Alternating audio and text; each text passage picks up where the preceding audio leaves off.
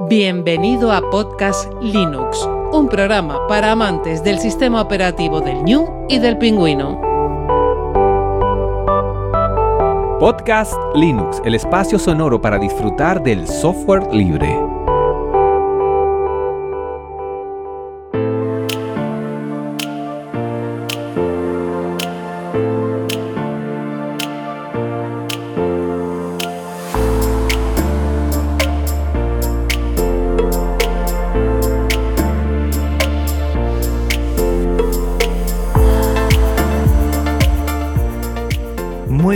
De software libre, bienvenido a otra entrega de Podcast Linux, la número 127. Un saludo muy fuerte de quien te habla, Juan Feble.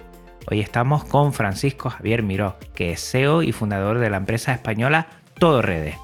Bulba G Plus Factu es el proyecto de Todo Redes que ofrece a las empresas y autónomas un software de gestión y ventas de desarrollo bajo modelo de software libre. Muy buenas Javier, ¿cómo te encuentras? Hola, muy, muy buenas, muy buenas, eh, Juan. Eh, te quiero lo primero de todo dar las gracias por esta oportunidad que, que nos estás dando de, de, poder presentar nuestro, nuestro proyecto de software libre. Muchas gracias. No, las gracias te las voy a dar yo a ti, porque la verdad, eh, este episodio y el anterior tiene mucha culpa que te hayas puesto en contacto conmigo. Ahora se lo vamos a comentar a la audiencia, pero antes, si te parece, Javier, vamos a recordarles a todos los oyentes que estamos en una sala Gypsy para esta charla, que es un servicio libre de videoconferencias y que este podcast se aloja en su web en GitLab, que también es un servicio libre de repositorios Git.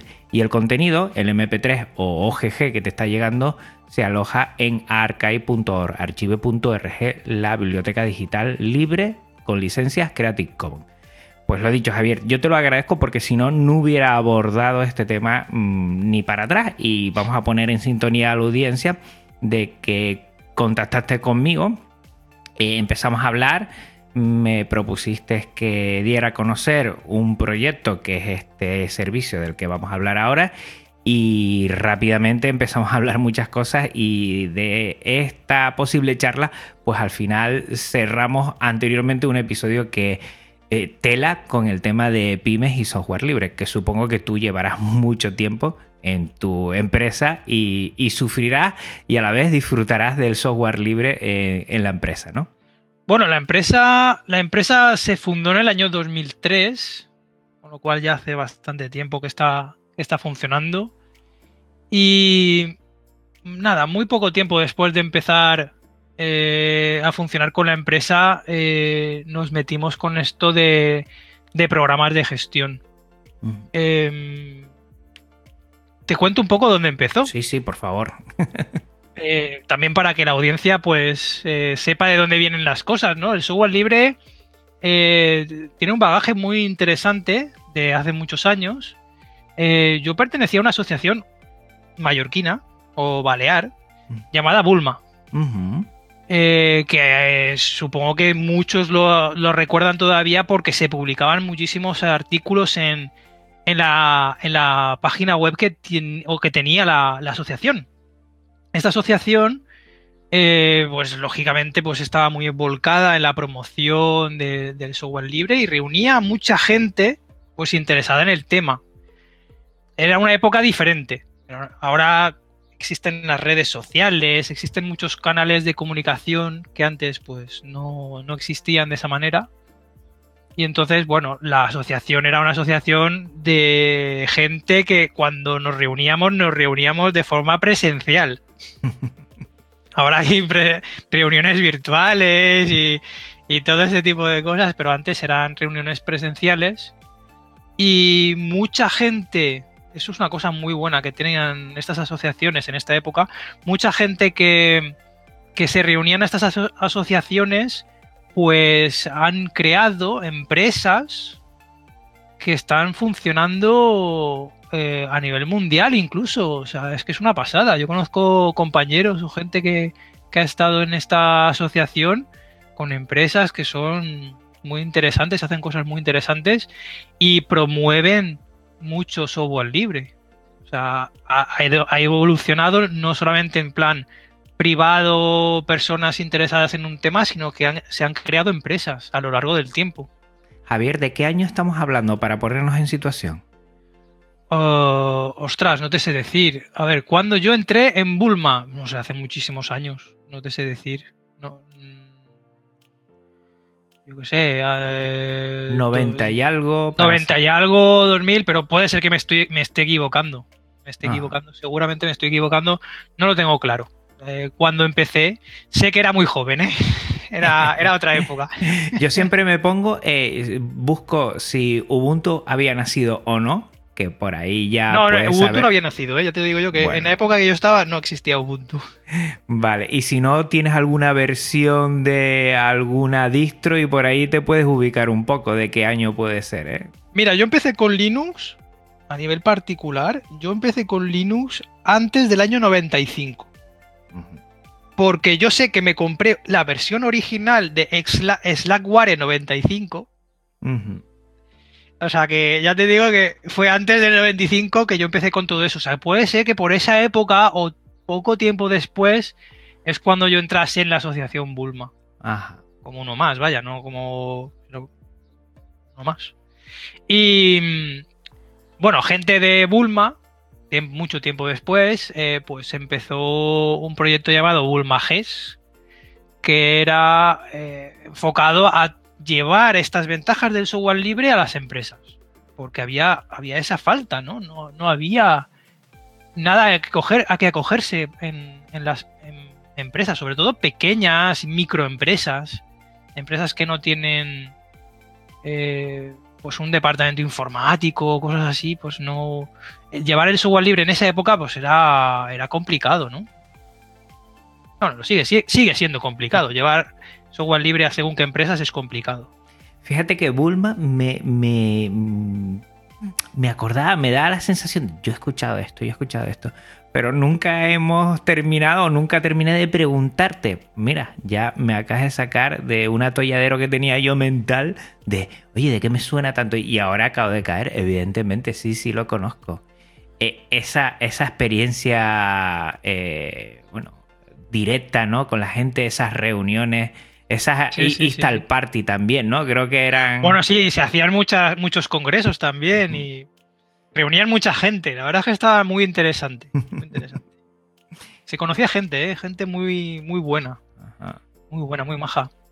Y de ahí empieza con Bulma G, pero un tiempo después supongo que tú sigues con el proyecto y nace Todo Redes. Cuéntanos, un poco. No, no, Todo Redes nació, nació mucho antes de Bulmages Plus, obviamente. Uh Plus más o menos debió nacer sobre el 2010. 2010.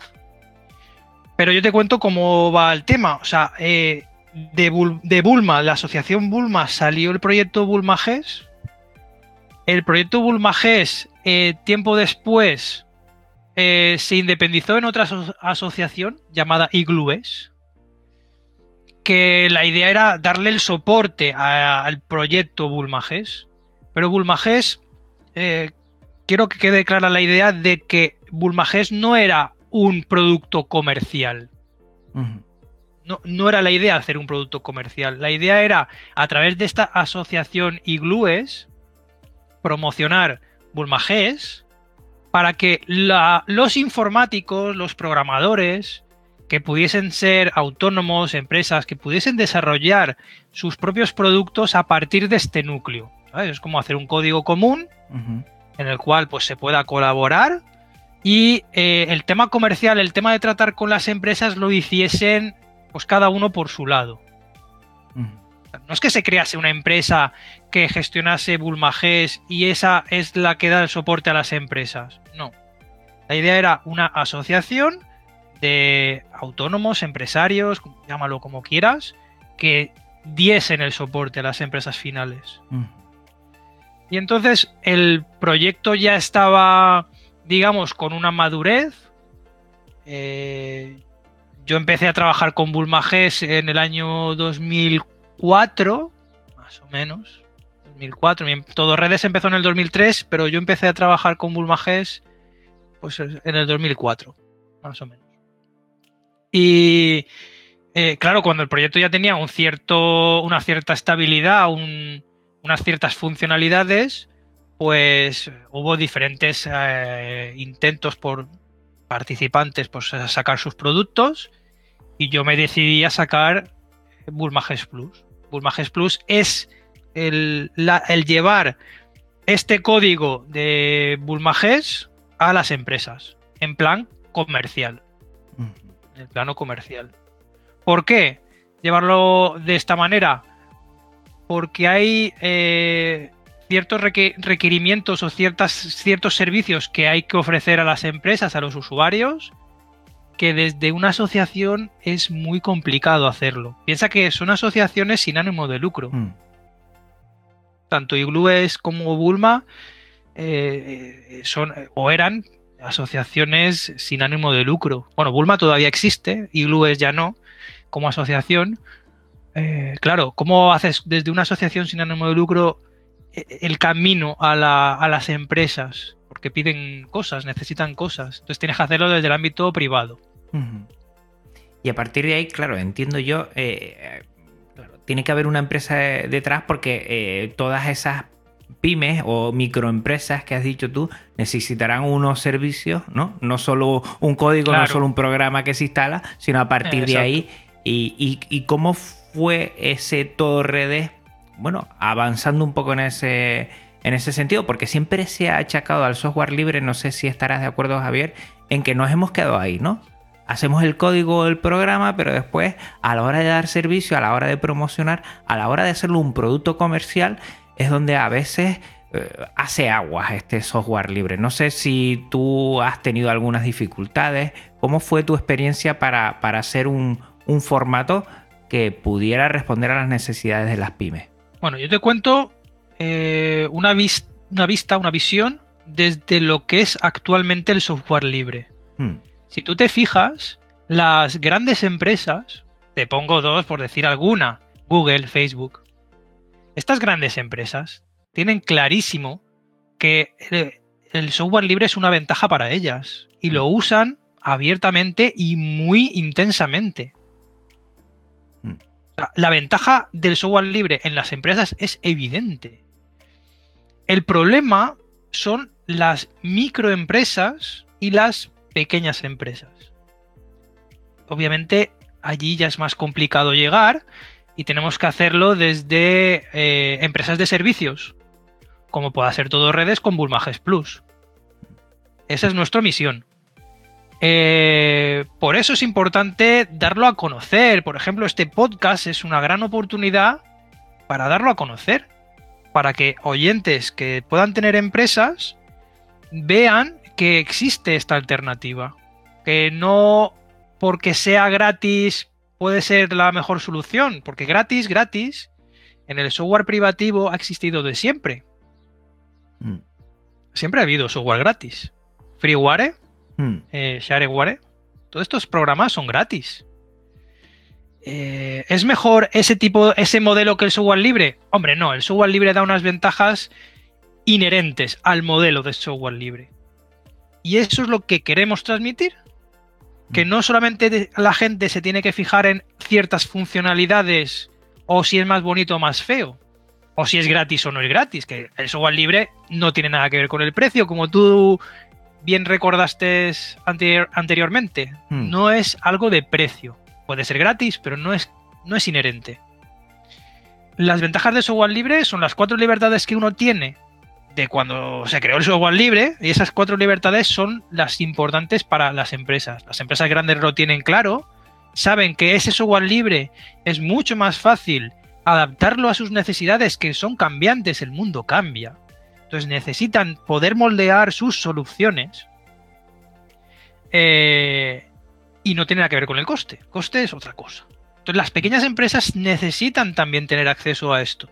Como tú hablabas de los colegios, ¿no? Que en los colegios actualmente también están bastante atados a, modelos privativos, a mm. software privativo y desde ciertas eh, iniciativas como las vuestras, pues intentáis llevar al sistema educativo el software libre y las ventajas del software libre.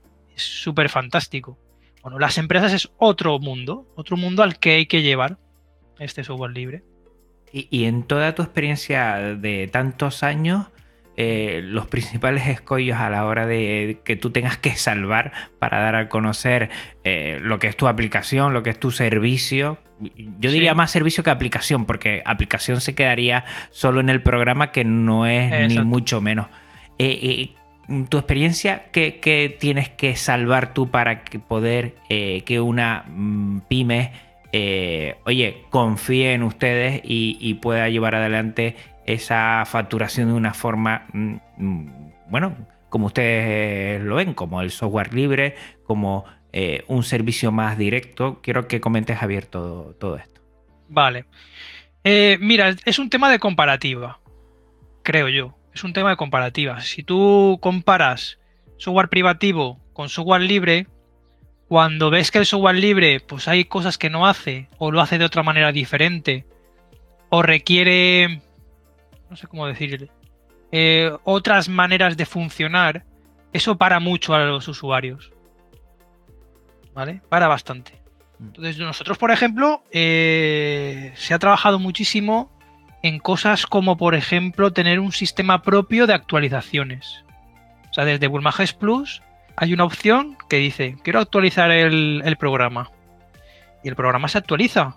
Se coge los paquetes que, hemos elaborado, los descarga de internet, los instala en el sistema, actualiza la base de datos, configura los archivos de configuración, todo sin que el usuario tenga que tocar eh, nada y sea de la máxima seguridad, porque aquí nosotros lo que buscamos siempre es que los datos de los usuarios, vamos, eso es sagrado. No, no podemos cometer fallos eh, allí porque los datos de los usuarios puede, piensa que son, son programas en producción, los están usando mm. en, en, las empresas día a día, no puede fallar. Entonces, eh, la garantía, este tipo de garantías, es costoso tenerlo. No lo tiene ni Microsoft, que cuando saca una actualización se rompe miles y miles de ordenadores, ¿verdad? Dejan de funcionar como correctamente. Si Microsoft no lo tiene, eh, pero las pequeñas empresas confían en nosotros para que cuando hagamos una actualización no les rompamos el sistema. Y eso es un, trabajo que no se ve, que está allí y que, que es muy costoso mantener. Es muy costoso mantener. Hay que saber qué tocar, dónde tocar. Eh, eh, es complicado técnicamente para que el usuario final al final solo tenga que decirle quiero actualizar el programa y el programa se actualiza. Mm. Es complicado. Entonces, mm, eh, hemos tenido que desarrollar sistemas de actualizaciones. Hemos tenido que desarrollar sistemas de instalación. Instalar hoy en día eh, Plus es fácil, muy fácil. Es, tiene un asistente muy parecido a cualquier asistente que pueda tener un programa de Windows de siguiente, siguiente, siguiente y lo dejo instalado. Hmm. Y esto es eh, un sistema diferente a como se suelen instalar los programas en Linux. Las distribuciones de Linux tienen unas eh, tiendas, llamémoslo de esta manera, ¿no? Tiendas en torno a un programa centralizado para poder instalar los programas. Y nosotros nunca hemos querido usarlo de esta manera por varios motivos. Hay varios motivos. Uno de ellos es la homogeneidad. A mí me da igual qué distribución utilice mi usuario porque el sistema de instalación va a ser el mismo, exactamente igual. De hecho, el, sistema que utilizamos para, instalarlo se llama Install, no me equivoco, sí, Installhammer, que es un, programa que, los que lo crearon, es software libre obviamente, los que lo crearon lo tienen como ya deprecated, obsoleto, ya no hay actualizaciones, no tiene nada y nosotros copiamos el, código fuente y le hemos hecho modificaciones para que pueda seguir funcionando en las distribuciones modernas. Pero hacer que un sistema pueda funcionar, pueda instalarse de forma nativa, ¿eh? En cualquier o prácticamente cualquier distribución de Linux es un dolor de cabeza técnico increíble. Increíble. Bibliotecas que no corresponden, versiones. bueno, es, es, muy complicado y lo estamos manteniendo. Lo estamos manteniendo eh, para ventaja de nuestros usuarios. ¿eh? Yo creo que es una ventaja. Fíjate que yo lo instalé y me llamó mucho la atención porque es un solo archivo, es un paquete, Sí. es, es un archivo ejecutable, pero. ¿qué, qué, qué formato es? Porque no es app más o algo de No. esto, ¿no? No, no, no, no, no. Es un formato. Es un formato. Bueno, es Installhammer. No sé. Yo no sé si ya la página web de esta gente sigue funcionando o no. Porque ya te digo. Dejaron de, de mantenerlo. Estaba. Vamos. Huérfano, como se dice, ¿no? Estaba. No había nadie que lo mantuviese. Eh, recomendaban hacerlo de otra manera, con otros sistemas.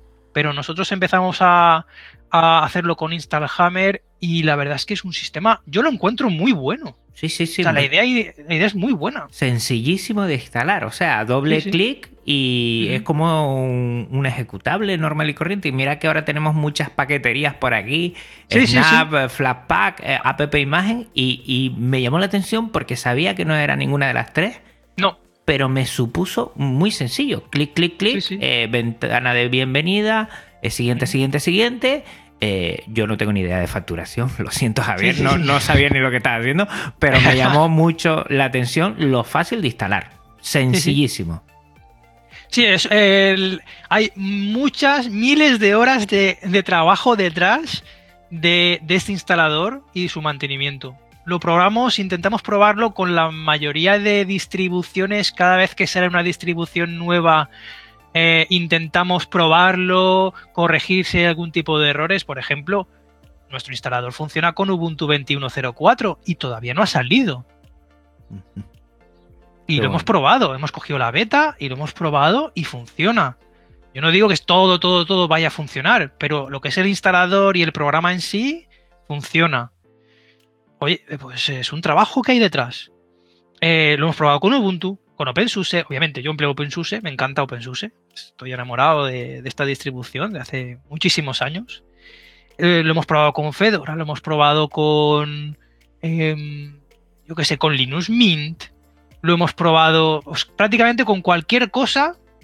A ver, tampoco voy a decir que todo, todo vaya a funcionar en todas las distribuciones del mundo mundial, porque hay, hay tantas, tantas, tantas que es imposible. Pero intentamos probarlas con las, con las principales, obviamente. Y con muchas otras que no son tan conocidas, pero que, que tienen entornos de escritorio, que tengan, yo qué sé, pues un KDE, un Genome. Y, y funciona. Y es muy complicado de mantener. No es como a lo mejor Windows. eh, Windows no cambia tanto. Su- puedes coger un programa de Windows XP, lo pones en el 10 y se instala exactamente igual. O sea, no han cambiado la base, aunque hay- hay- hayan añadido cosas nuevas. Mm. Esa base es la misma y el programa se instala. Eh, las distribuciones de Linux no, cambian mucho. Entonces, claro, a la hora de decidir cómo hacer un instalador, tenemos RPMs, Deb de Debian, tenemos el, eh, estos nuevos, ¿no? Eh, Flatpak y eh, app no sé cuántos. No, es demasiado, demasiado lío mantener todo eso. Es muy complicado. Bueno, en, en resumidas cuentas, queremos que el usuario lo pueda instalar fácil. Es descargarse el programa, darle permisos de ejecución y ejecutarlo. Siguiente, siguiente, siguiente. Y ya lo tienes en marcha en el ordenador. Al ponerlo en marcha, se pone en marcha eh, los elementos básicos. O sea, todo lo que es el circuito. Ahora te digo lo más, más de ventas, ¿verdad? Un tema un poquito más, más elaborado. Todo lo que es el circuito de ventas, que comprende desde presupuestos, pedidos, albaranes, facturas, gestión de cobros, gestión de clientes, gestión de artículos. Todo eso viene incluido en, esa, en ese gran paquete que es el programa básico. Con lo cual, cualquiera puede trabajar. Cualquiera puede trabajar. Y a partir de ahí, que habíamos dicho que está la versión básica y que el software libre no es software gratuito para que quienes quieran empezar empiezan por ahí, pero después tienes un modelo de negocio, porque las pymes viven de- de- de- del movimiento del dinero, como digo yo, ¿no? Y Claro. evidentemente eh, tienes dos, dos formatos. Tienes uno que creo que es modo experto, ¿no? Exper- No, tengo, tengo dos eh, líneas, que es la Mm. línea Pro y la línea Élite. Eso. Perdón. sí, la línea Pro. em, a ver, estamos intentando también cambiar, porque nos adaptamos mucho al- a cómo funcionan los negocios y todo esto, ¿no? Entonces, eh, la, línea, la línea Pro es una línea donde tienes una serie de módulos em, que pueden ser interesantes, por ejemplo, en entornos monousuario, a suponer. Entornos monousuario es alguien que tiene un ordenador, que quiere un autónomo, una persona autónoma, que tiene un ordenador, que quiere hacer facturas, instala el programa en el ordenador y funciona. Y hace sus facturas. Ok. Que necesita algunas cosas que no vienen con eh, el sistema básico, con el sistema que se instala nada más instalar el programa. Por ejemplo, necesita gestión de proveedores. Gestión de proveedores es desde hacer pedidos a proveedores, facturas de proveedor y pagos a proveedores, pues necesito, necesito esto. Esos son módulos aparte. Pues tienes la versión Pro que te incluye eh, pues estos módulos, muchas más cosas, muchos más módulos. Intentamos hacer siempre un análisis de requisitos que cada cliente necesita, porque cada, cada empresa factura diferente y funciona diferente. Entonces, en base a los requisitos que, que tienen, se le proponen pues, una serie de módulos. Y esa serie de módulos los puedes tener tanto en la versión Pro como en la versión Elite. Eso no cambia. Mm. La versión Pro puede ser en modo monousuario, la versión Elite puede ser en modo multiusuario. Una pequeña empresa que tenga un ordenador central y X puntos de trabajo. eh, yo qué sé, pues puede ser. Te pongo el caso de un, un cliente nuestro que tiene una, una ferretería. Hmm. Pues tienen un ordenador central en la oficina, ese hace de servidor, y tienen dos ordenadores en mostrador. Estos ordenadores en mostrador, pues tienen conectada pues una impresora de tickets. Entonces, cuando hacen una venta, aparte de registrar las ventas con una pistola de lector de código de barras, ¿verdad? Mm. Aparte de registrar las ventas, pues quiere el- emiten el ticket y se lo dan al cliente.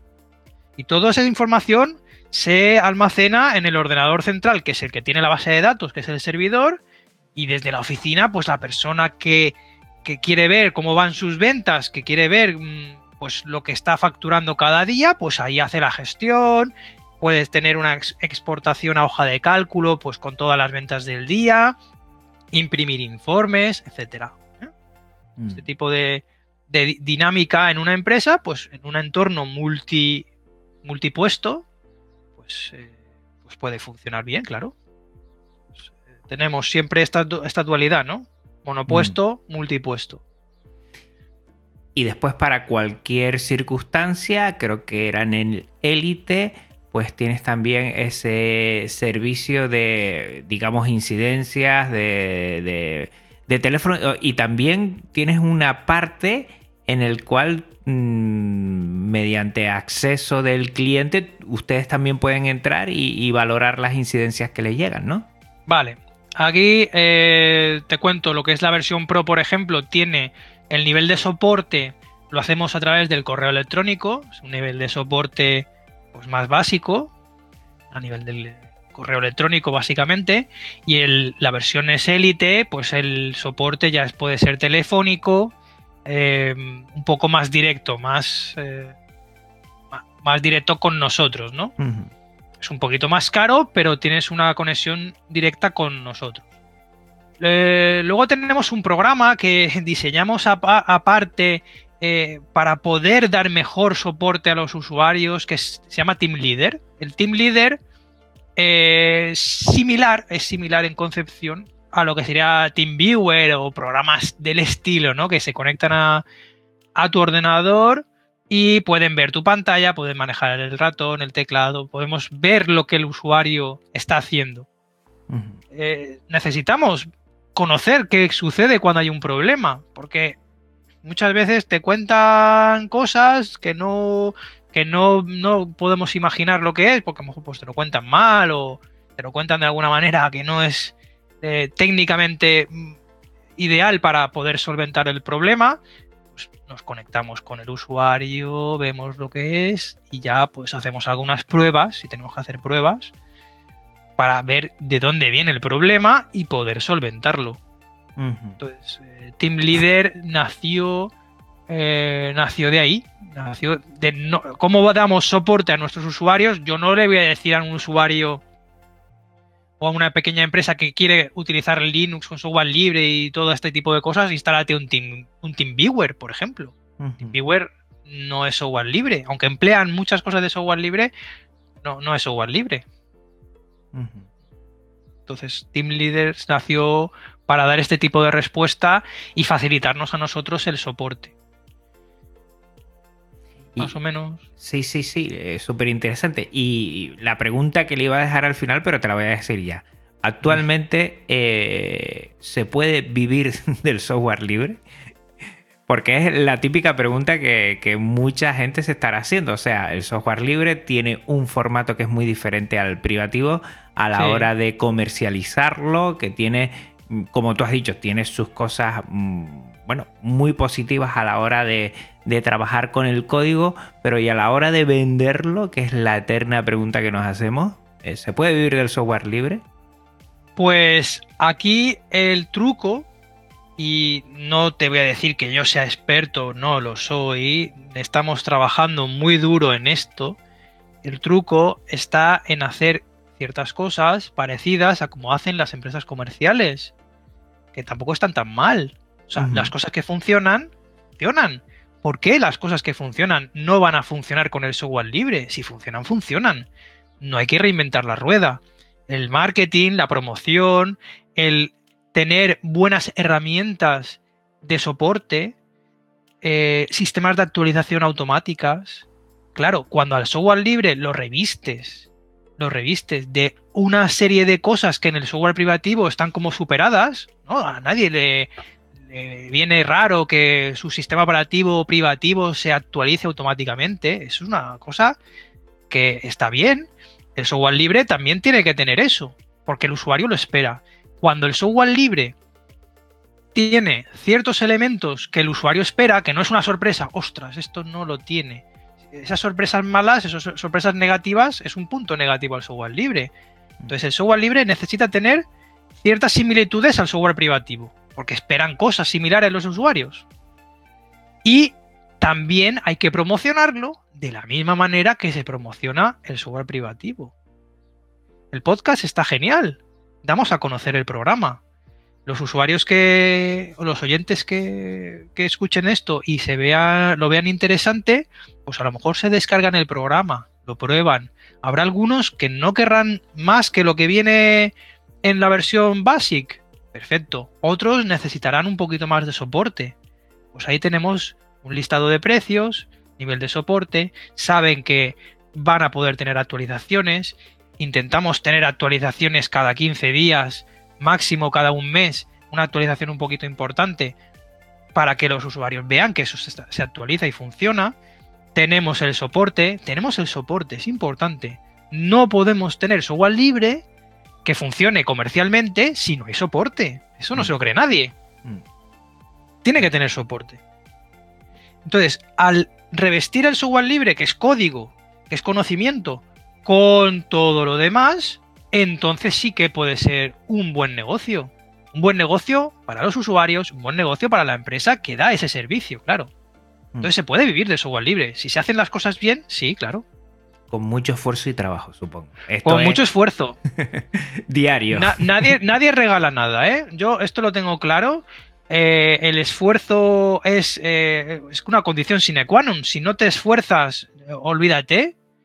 Pero si te esfuerzas en la dirección correcta, eh, pues llegan las, llegan las cosas bien. ¿Qué ha pasado históricamente con el software libre? O con Bulmages, llámalo específicamente con este programa. Nos hemos centrado mucho en el código. Nos hemos centrado en el código. Nos interesa el código. Somos programadores. Nos interesa mucho que el código sea correcto, haga lo que tenga que hacer y menos en la parte comercial.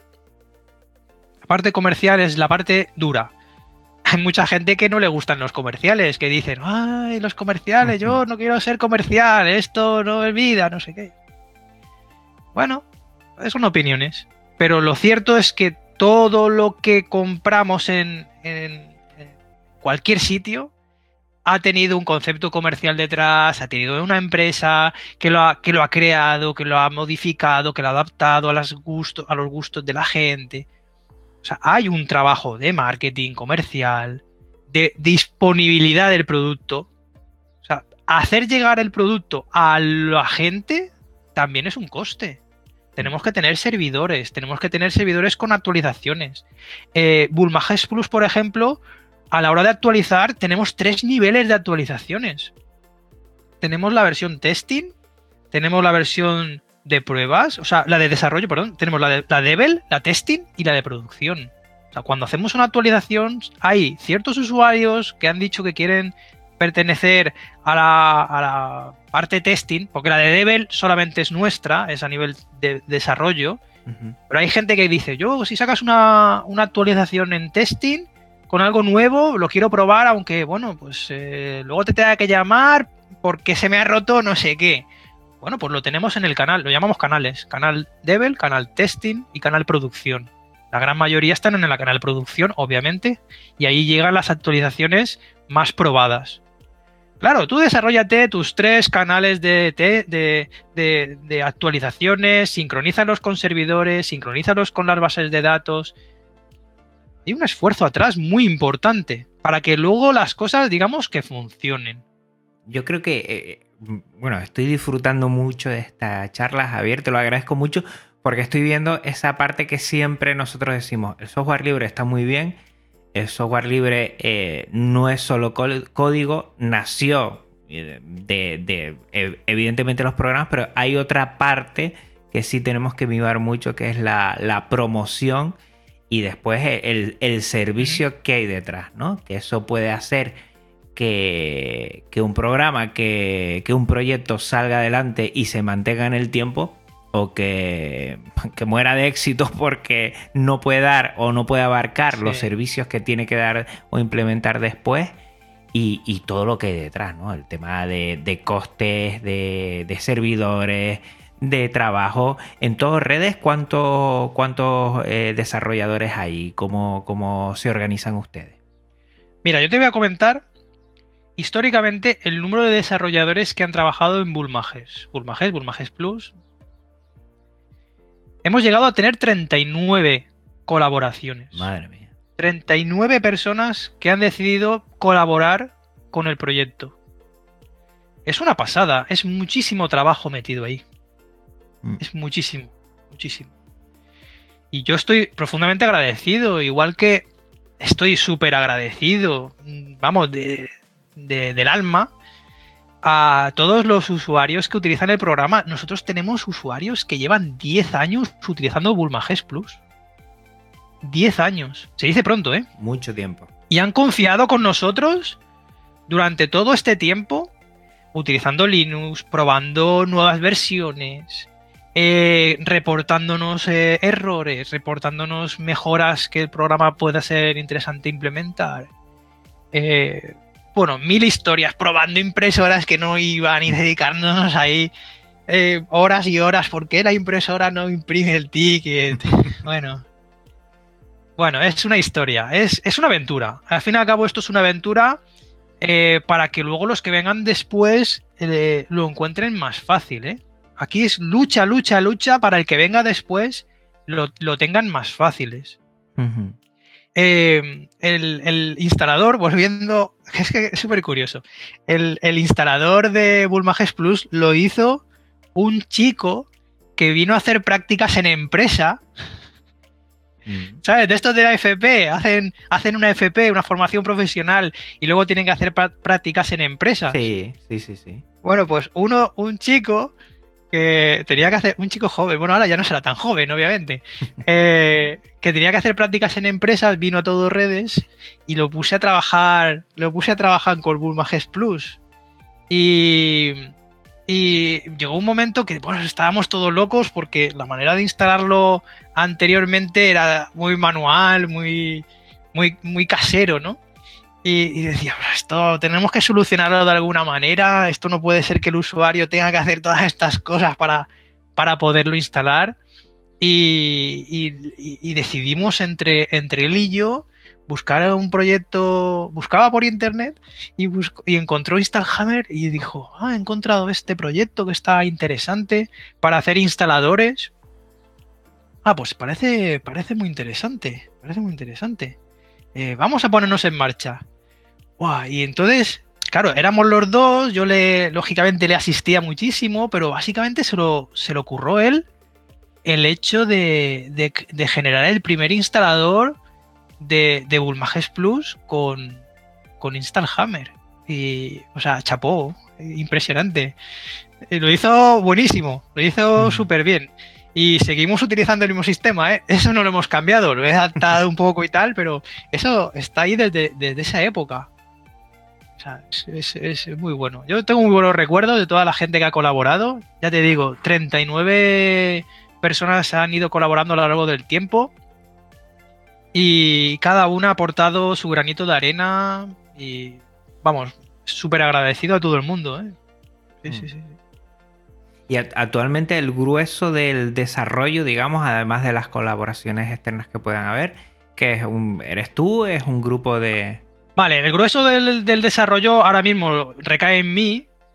Eh, básicamente, básicamente porque eh, soy el que más sabe del proyecto. mira, el proyecto tiene, y te, y te he quitado, lo he, lo he, apuntado para no equivocarme, y te he quitado un montón de código que está ahí un poquito más antiguo, y he dejado, digamos, el núcleo. El núcleo son 151.000 líneas de código. Y he quitado, he quitado muchísima cosa, ¿eh? Mucha, mucha, mucha, mucha, mucha, mucha, mucha cosa. Mucha cosa porque te voy a decir que teníamos tres programas, un programa de contabilidad, uno de facturación y uno TPV, un terminal punto de venta, y en este, en este resumen que te he hecho, te he quitado el programa de contabilidad. Lo he quitado. Mm. Porque actualmente lo que hacía este programa de contabilidad lo vamos a usar eh, utilizando Keme. Keme es otro programa de contabilidad de software libre. Entonces, está muy bien, es genial este programa. Eh, un agradecimiento muy grande al desarrollador principal del programa. No lo conozco personalmente, me, gustaría, pero vaya, no lo conozco. Pero Keme es muy bueno. No perfecto, yo es que soy muy técnico y tal, y no, no es perfecto, pero es muy buen programa de contabilidad. Y vamos a sustituir nuestro propio programa de contabilidad con Keme. Entonces, yo en estas líneas, 151.000 líneas, te he quitado nuestro programa de contabilidad antiguo. Y no te voy a poner el de Keme, no es, no es mi programa, no, ahí no he desarrollado yo. Pero te cuento que para poder llegar a este punto de quitar nuestro programa de contabilidad y meter otro programa y tener la confianza de que este programa es bueno, yo le he tenido que dedicar para estudiar el código y todo eh, tres años tres años de dedicación a este programa. Obviamente no tres años de estar 24 horas al día mirando el código, no, mm.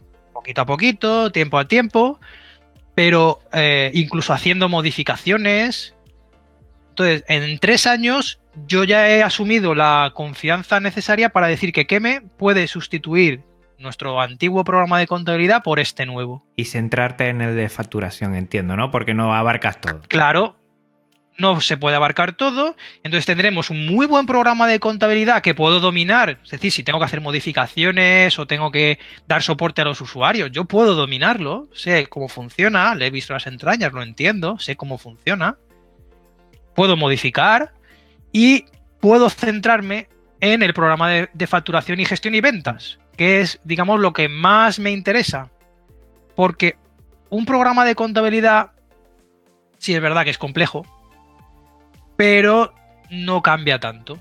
Es más estándar, eh, todas las empresas funcionan más o menos igual a la hora de hacer contabilidades, pero un programa de facturación no. Un programa de facturación necesita más mimos. Hay que, hay que mimarlo más. Cada empresa funciona diferente. Cada empresa me pide un informe que haga no sé qué cosa, que haga tal consulta, y muchos no son iguales no son iguales. Eh, la manera de trabajar eh, cambia mucho. O sea que es, es, tu hijo. Prácticamente. Sí. sí. ¿No? Por todo el tiempo, Sí, el sí, mismo, el, el trabajo, las ilusiones, entiendo. ¿no? Y eso es Claro. el, el día a día después de sacar adelante como quien saca un hijo adelante, ¿no? Que tiene que cuidarlo. Es lo mismo, exactamente lo mismo. Y entonces, claro, yo soy la persona actualmente que más conoce el cómo funciona el código.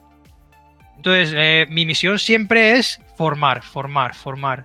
Yo soy formador también, soy profe. Qué Como tú, bueno. ¿no? Sí, sí, sí, sí, sí. Claro, entonces, esta, esta faceta de enseñar, de, de que no quede en uno mismo, pues tú y yo la tenemos y la conocemos, sabemos cómo funciona. Yo, por ejemplo, en mis clases, eh, por ejemplo, las clases que yo daba de, de- de formación profesional, que eh, enseñaba programación, eh, a mí me encanta, por ejemplo, es, una- es un defecto que tengo, pero me encanta salirme por las ramas, ¿sabes? O sea, un alumno pregunta una cosa y, y- y de, eh, de ese tema sacamos otro tema, y sacamos otro tema, sacamos otro tema. Y claro, se quedan flipando, se quedan diciendo, "Buah, pero ¿cómo sabes tantas cosas? Pero, pero me encanta eh, hacer ver que las cosas tienen ramificaciones, que una cosa lleva a la otra, ¿no? Mm. Que el conocimiento no es estanco, Ujú. el conocimiento es más amplio. Y pienso que enriquece mucho eso, ¿no? A la, a- a la hora de organizarte, a la hora de, de la parte, bueno, dijiste la parte comercial que es muy importante, pero la parte de código, Muy importante. ¿cómo te organizas para ir dando... mm, entiendo que es eh, dar, eh, dar peso a- al programa, pero a- a- además que sea maleable, las dos cosas a la vez, ¿no? Eh, ¿cómo, ¿Cómo te organizas para, para todo eso? Bueno, utilizo obviamente Git, es obvio. No creo que haya empresa del mundo, privativa o no privativa, que no utilice Git. Es una fantástica herramienta. Eh, trabajo mucho, me gusta mucho trabajar a nivel de consola.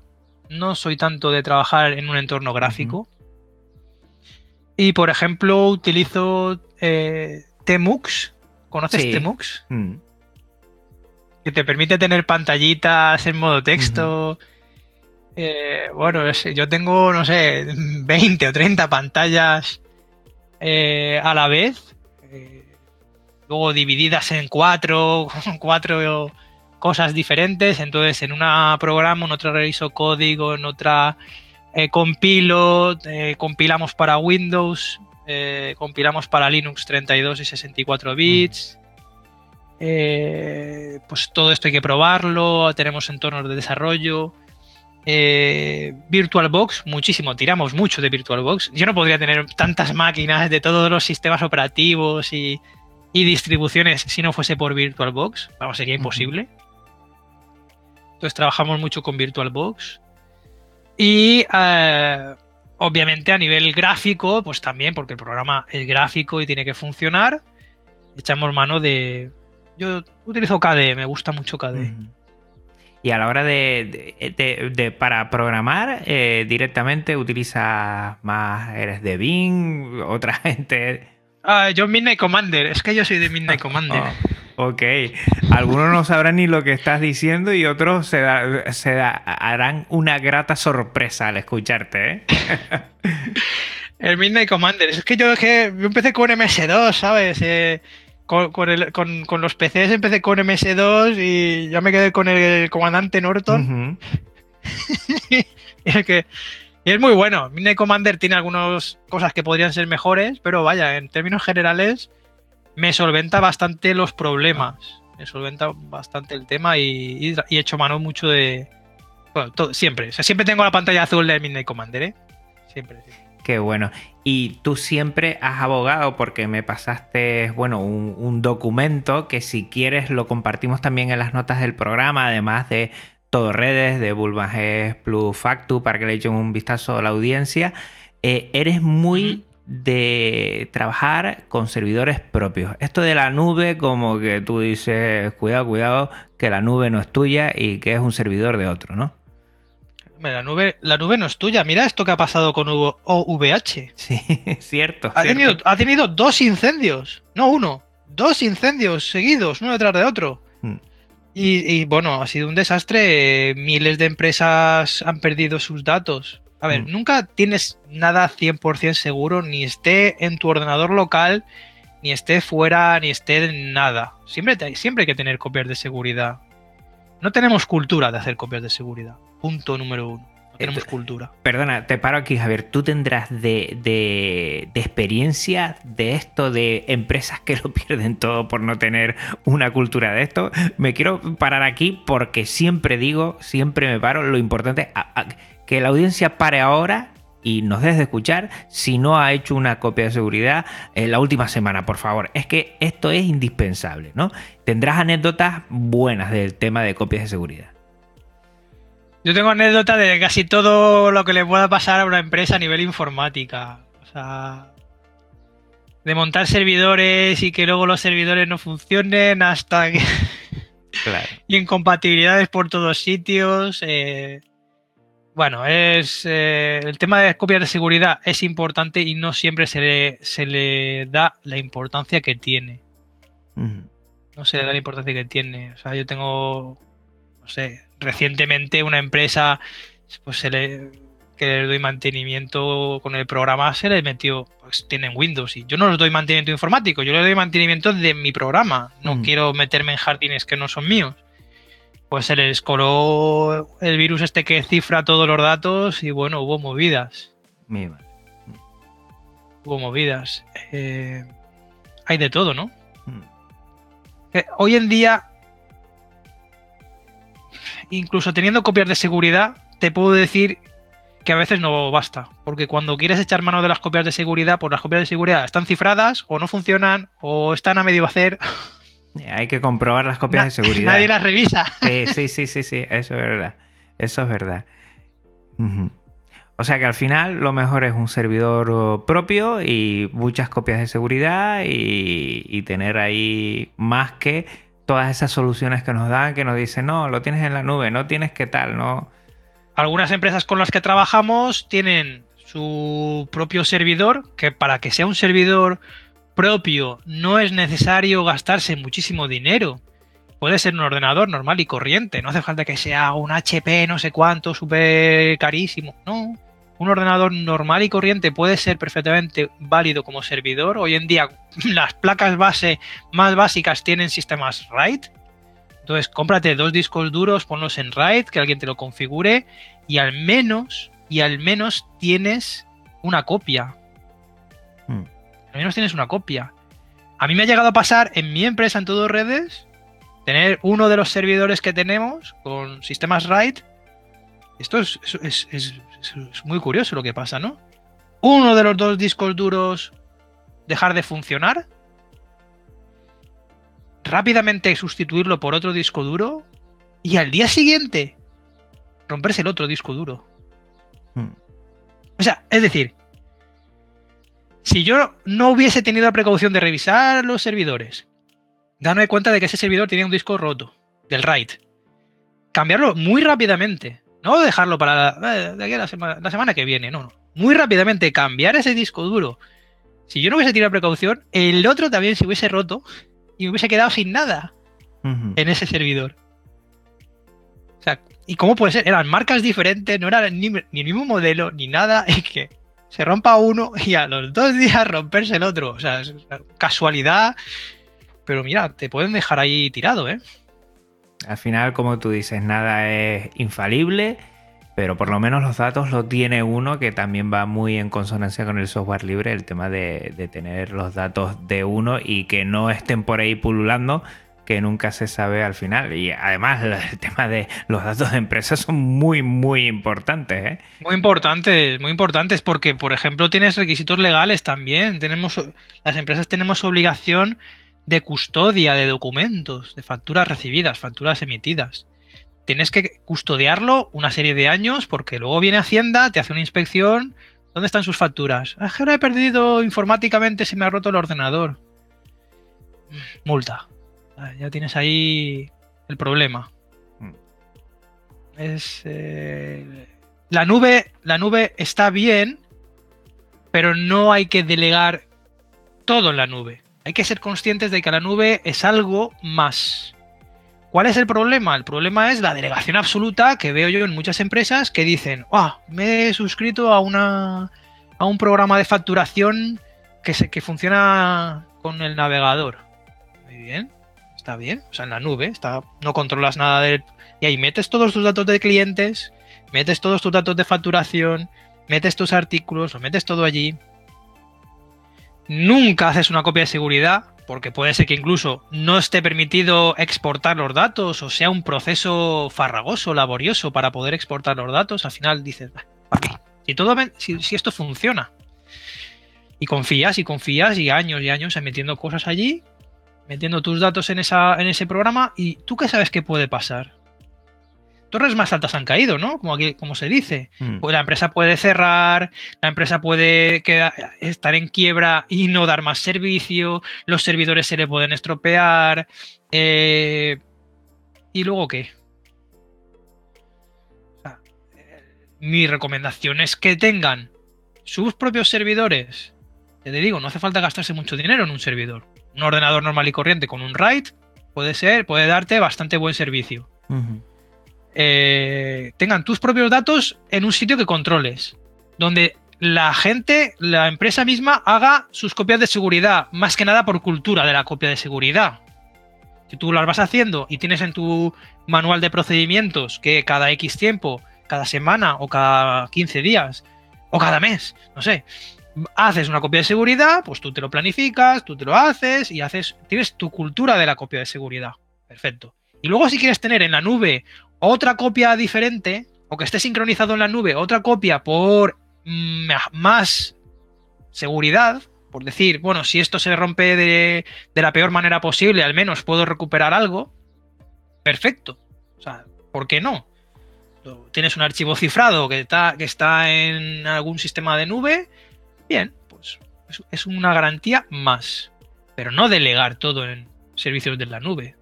Aquí falta mucha didáctica, porque nos venden que todo en la nube es genial, que tienes acceso en cualquier sitio, etcétera, etcétera. Tener acceso en cualquier sitio lo puedes hacer teniendo, por ejemplo, una VPN, una red privada virtual. Mm.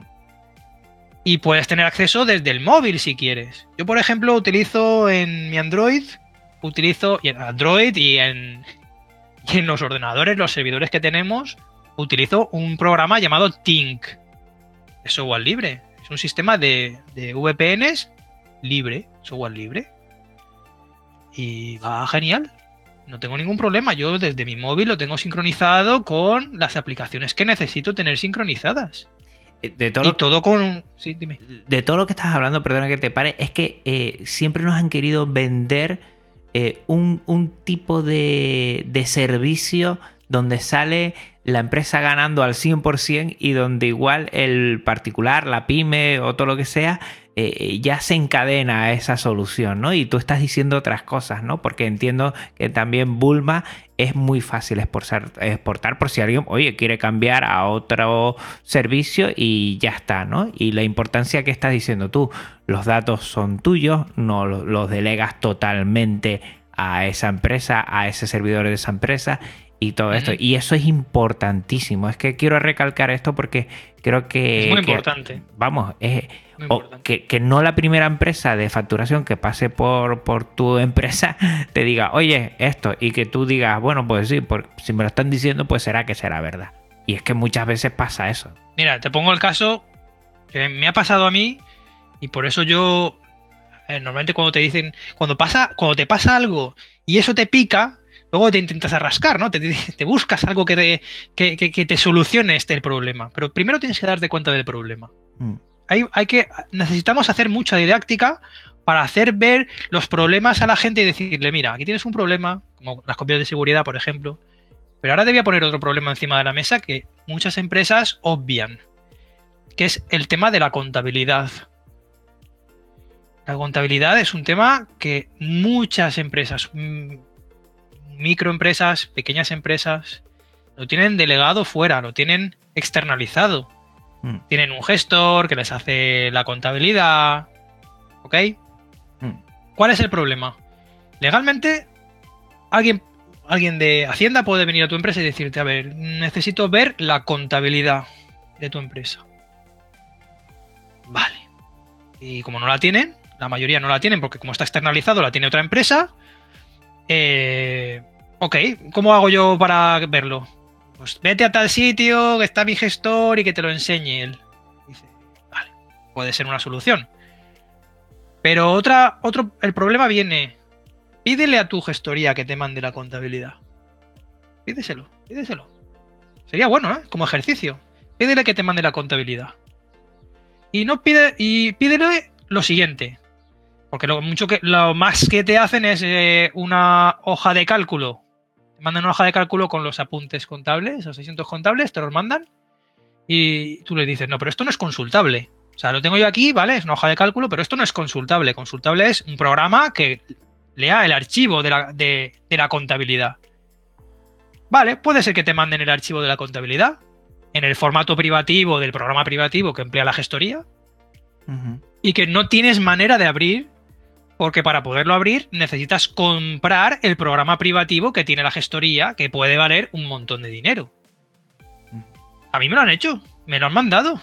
Yo a mi gestoría, ahora lo hacemos diferente, pero antiguamente mi gestoría me mandaba esos archivos y yo decía, ¿y qué hago yo con esto? Un archivo, un formato que no puedo abrir me quedaba mirándolo como tonto. Digo, ¿qué hago? No puedo abrirlo, no puedo hacer ni siquiera ingeniería inversa, a ver qué hace ese archivo. No hay documentación, no tienes nada, no hay nada. Nuestro programa emplea como base de datos Postgres.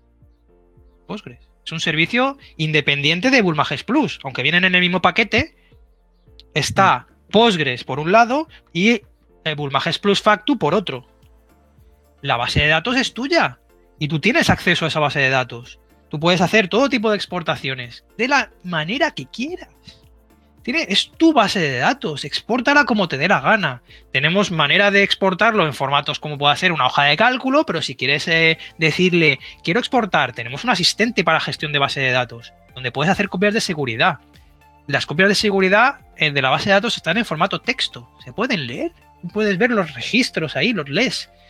Pues, es, fácil hacer cualquier tipo de exportación, importación, llevártelo a otra base de datos, hacer modificaciones a la información, lo que quieras.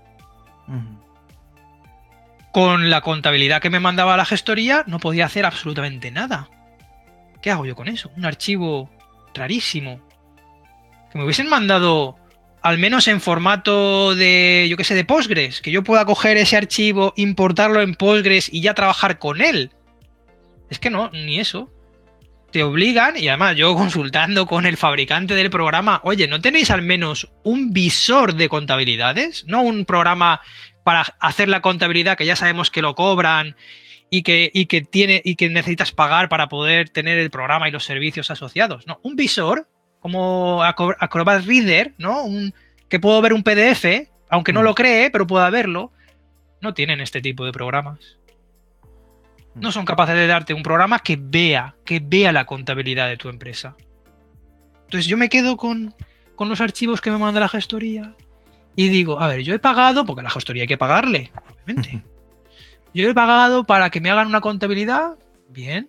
Me han mandado una hoja de cálculo y un archivo que no puedo utilizar.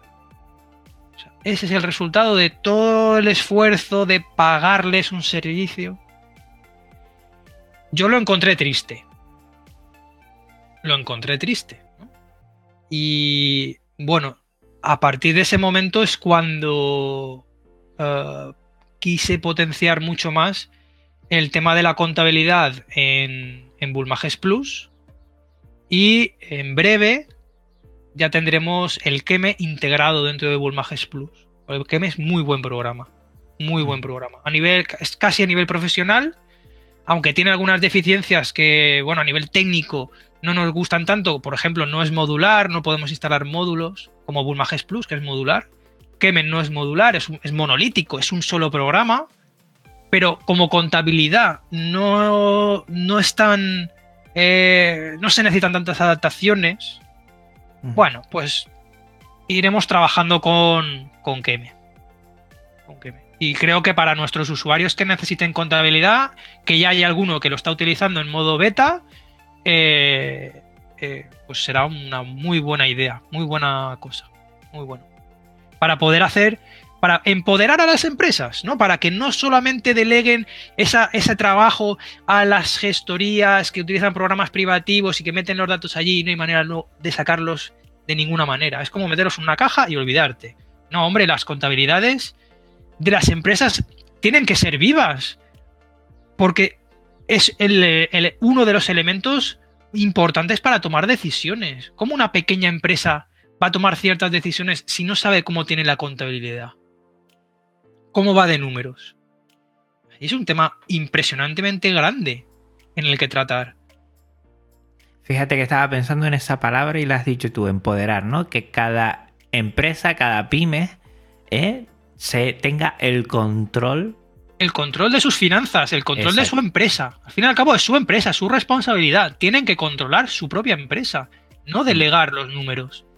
Hmm. La gente, muchas veces pecamos, yo también he pecado en este sentido, ¿no? De decir, bueno, pues que me hagan que me hagan los papeles porque así estarán bien hechos los impuestos, no tendré problemas con Hacienda. Vale, te cubren el expediente. Pero ¿realmente te dan algún tipo de servicio que mejore la gestión de tu empresa? Ahí ya es más complicado, ¿eh?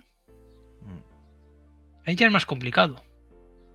Entonces las empresas, muchas, muchas fallan porque no saben cómo funcionar con contabilidades, con facturación a nivel a ciertos tipos de, de, facturación.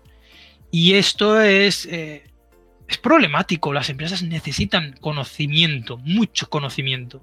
Yo como soy profesor, tengo la experiencia de cómo funcionan los alumnos, ¿no? Los alumnos siempre necesitan más de lo que ya tienen. Muchas veces creen que saben cosas y no saben tan bien cómo funciona. Pero ahí estamos los profesores, ¿no? Intentando llevarlos bien, llevarlos al sitio correcto. Qué bueno, qué, buena charla, ¿eh, Javier? La verdad es que me quedo con, algunas ideas, sobre todo de, que mm, el conocimiento está ahí para que una empresa, eh, bueno, vaya madurando, vaya creciendo y es, eh, es, un derecho y una responsabilidad de cada una de ellas hacerlo así y a la hora de, hacerlo, pues hay muchos servicios y uno de ellos, que lo vamos a dejar en la nota del programa, pues Bulma es Plus Factu, en el cual, eh, bueno, vamos a darlo todo. A mí me encantaría y yo aquí eh, pues quiero mm, dar a conocerlo, que toda la audiencia que tenga algún tipo de conocimiento con este tema de facturación, que le echen un vistazo, que lo instalen, que en Genio Linux es facilísimo y que, y que vean, eh, bueno, como este hijo tuyo, pues es un gran programa de software libre que intenta dar también a las empresas pues esa capacidad. Y que después hay varios planes, como lo has dicho tú, eh, el Basic, el experto. El Pro y el Elite. Eh, es que estoy con lo de experto y yo no sé dónde estoy sacando esto de experto. Me vas a perdonar, Javier. Estoy hoy que, que, no, que no atino. Y que lo pondremos también en las notas del programa para que le echen un vistazo. Yo creo que eso es importantísimo. Javier, se nos ha ido la hora, pero yo me lo he pasado bomba. Tenemos que hacer una rectificación que me la comentaste antes de empezar a grabar, que es que yo había dicho que para el tema de que eh, las empresas aquí en España eh, mm, den certificados mm, digitales con gestiones del registro mercantil, había dicho que tenían que tener Windows XP y me has dicho, no, Juan, ahí te equivocaste, puede tener Windows 7 y Windows 8, ¿no? No, Windows 10, pueden tener... A ver, el problema con el registro mercantil, al menos lo que yo me estoy encontrando, es que requiere Internet Explorer 11 como navegador, sí o sí. Aunque tengas el Windows 10, pues tienes que ponerte Internet Explorer 11. No funciona ni con Firefox, ni con Chrome, ni con Edge, ni con nada que no sea Internet Explorer versión 11. bueno. Eh, ¿Esa versión es obsoleta ya o todavía? Sí, es obsoleta, está descatalogada, aunque existe la posibilidad de instalarlo en Windows 10 como un instalador aparte, más que nada por este tipo de cosas, ¿no? Porque eh, las empresas lo necesitan, pero es obsoleto, está, está fuera de, cualquier cosa moderna. No tiene sentido ya, más que para estos servicios que te obligan. El problema del registro mercantil es que emplean varios programas para poder trabajar con ellos y esos programas no son software libre, no hay manera de trabajar con algo que no sea con Windows eh, y bueno, es problemático. Si quieres llevar el 100% de la gestión de tu empresa, contabilidad, facturación, eh, obligaciones legales como presentar tus cuentas anuales en el registro mercantil, eh, hacerlo 100% con GNU Linux, software libre, no se puede. Lamentablemente no se puede. Habrá gente que esté peleándolo, pero por ahora, por ahora no. No se eh, puede. toca tirar de máquina virtual, entiendo yo, que la tienes ahí apagada y solo la enciendes para la responsabilidad que tienes.